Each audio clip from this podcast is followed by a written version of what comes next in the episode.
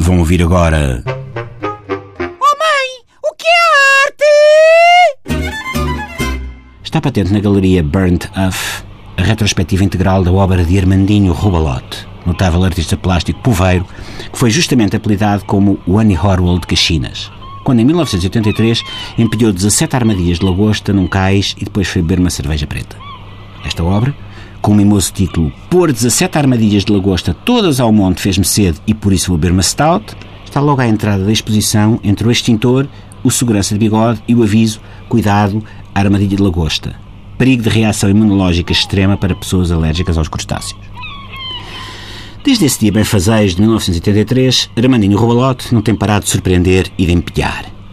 Ficaram célebres no Guggenheim de Nova York as suas redes dispostas aos magotes e com um balde de anzóis em cima, uma obra que levou o título improvável de Redes empilhadas com um balde cheio de anzóis a cavalo. E que o suplemento de domingo do New York Times considerou, passa a citar, um teto da Capela Sistina que cheira a peixe. Como todos os amantes de arte sabem, Redes empilhadas com um balde cheio de anzóis a cavalo foi comprado por um milionário do Texas por 78 milhões de dólares e depois roubado por um grupo de gatunos especializado em arte contemporânea e carjacking de motas com sidecar. Julga-se que redes empilhadas com balde cheio de anzóis a cavalo passou a fazer parte da coleção pessoal de um indivíduo chamado Ernst, que é cabeleireiro em armação de pera e vai passar os fins de semana a Bali, onde tem um part-time como narcotraficante e venda de canja para fora. O galerista Bernd Huff já nos tinha espantado ao trazer para Portugal a obra de Joaquina Santos Pildra, a célebre presidiária de Tires, que escavou um túnel com uma escumadeira e um carregador telemóvel até o aeródromo. O túnel foi adquirido pelo colecionador Joe Berard, como se sabe, e esteve em exposição no CCB em Serralves e não Viveja.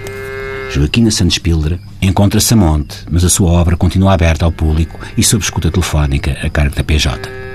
Diz-nos o galerista Uff que é um diálogo artístico intenso entre as obras de Pildra e de Robalote, porque eles procuram incessantemente o lugar do ser humano no plano intermodal do pretexto da metalinguagem da angústia do ente translúcido, mas que obsta. E este crítico concorda inteiramente. Tirou umas palavras da boca e eu tinha pensado exatamente a mesma coisa pelas mesmíssimas palavras esta manhã quando puxava lustro aos sapatos com o meu porquinho da Índia, o Bansky. E que mais podemos ver de Robalote pela mão de Uff? Tanto. Ao lado de caras de bacalhau, a selfie que a Robalote tirou com os primos cachineiros e que arrebatou uma Pulitzer está Bulhão Pato. Um monte assimétrico de conchas de ameijas vietnamitas, ainda com a etiqueta a informar que se tratava de um produto congelado em promoção. Mais à frente, deslumbre com o manuscrito.